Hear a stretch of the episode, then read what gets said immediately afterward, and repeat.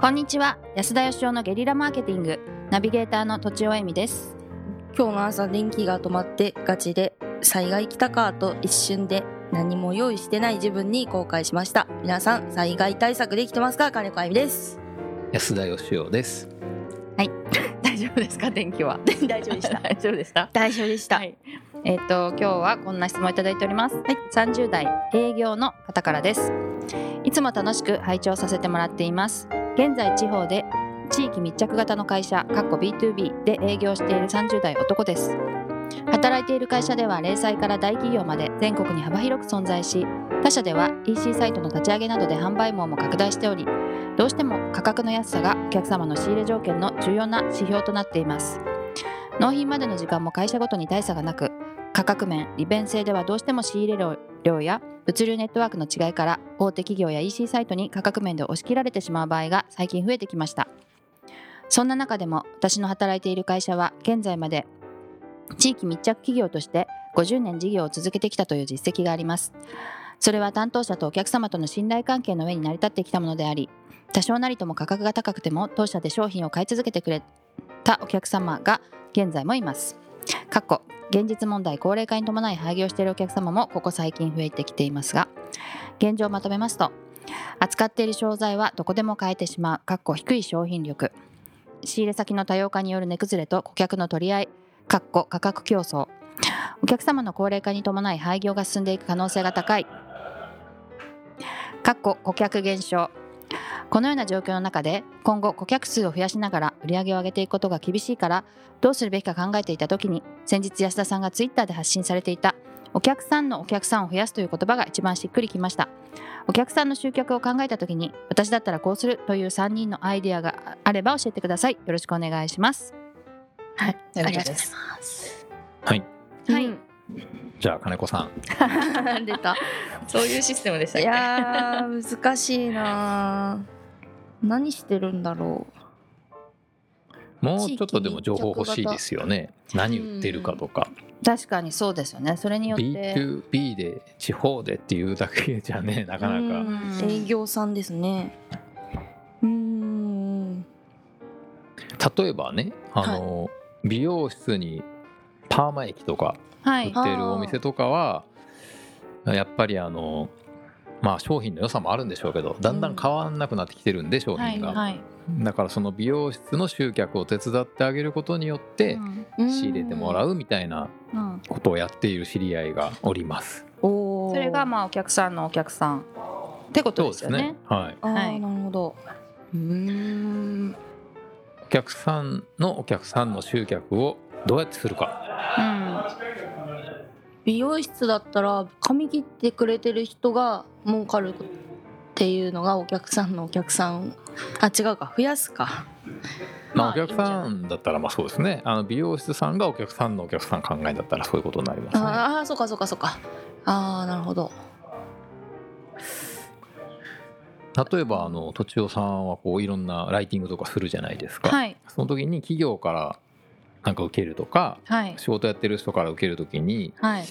こうやったらこの人の会社の売り上げもっと伸びんじゃないかみたいなことを考えたりしますか、えー、しないです。あしないですか？しなきゃダメですよね。ていうかした方がいいんでしょうね。しないですね。まあ一番それがなんか理想なんですよね。そうですよね。はい、僕なんかあの企業ブランディングとかやってますけど、はい。仕事依頼されてなんかその依頼された仕事以外のところもちょっと考えて、うんお客さんの売り上げが伸びればまた依頼してくれてでまた売り上げが伸びてっていうこう、まあ、いい循環にはなりますよね。そうですね。うんああそういう意味じゃあその相手のなんかこうどういう人かを見てその人に合ったえー提案をするはいいいと思います。うん。うんいやなんかあの最近読んでる本があってうん。あの岡田敏夫さんいるじゃないですか。はい。岡田敏夫さんが書いてる人生の4つのなんかあの方 方法みたいな本があるんですよ忘れちゃったけど。それあの長くないですよね。ドキドキ。よあ欲求の4つのタイプっていう本があるんですけど、はい。その4つのタイプを最近見るのが好きで。4つのタイプは何なんですか？えっ、とえっ、と4つのタイプはじゃあ調べといてくださいね。ググっていただいて聞いてる方も。すいません。まあ基本的にですねあのやっぱそのお客さんに合わせた集客とかっていうのは僕も考えるんですけど、はい。あの一般的ななんか例えば美容室だったらこれやれば売り上げ上がるみたいなのはなかなかやっぱこう汎用性ありそうであんまないんですよね。みんなやってるんで。はいはいなるほど。だからそのお店で、まあ、まずその商品が分かんないからなかなかアドバイス難しいんですけど、うん。えー、と自分のところの商品を仕入れてくれているお店の、えー強みみたいなうんものを、まあ、考えるわけなんですけども、はい。うん。その時にお客さんのお客さんを、まあ、見てみるとですね、うん。えー、と安いから早いから便利だからっていうつまりそのそういうなんか価格優位性みたいなもので買っていくお客さんもやっぱりいると思うんですね。うん。まあ、この人のお客さんにもいるんでしょうけどはい。うん。お客さんのお客さんね。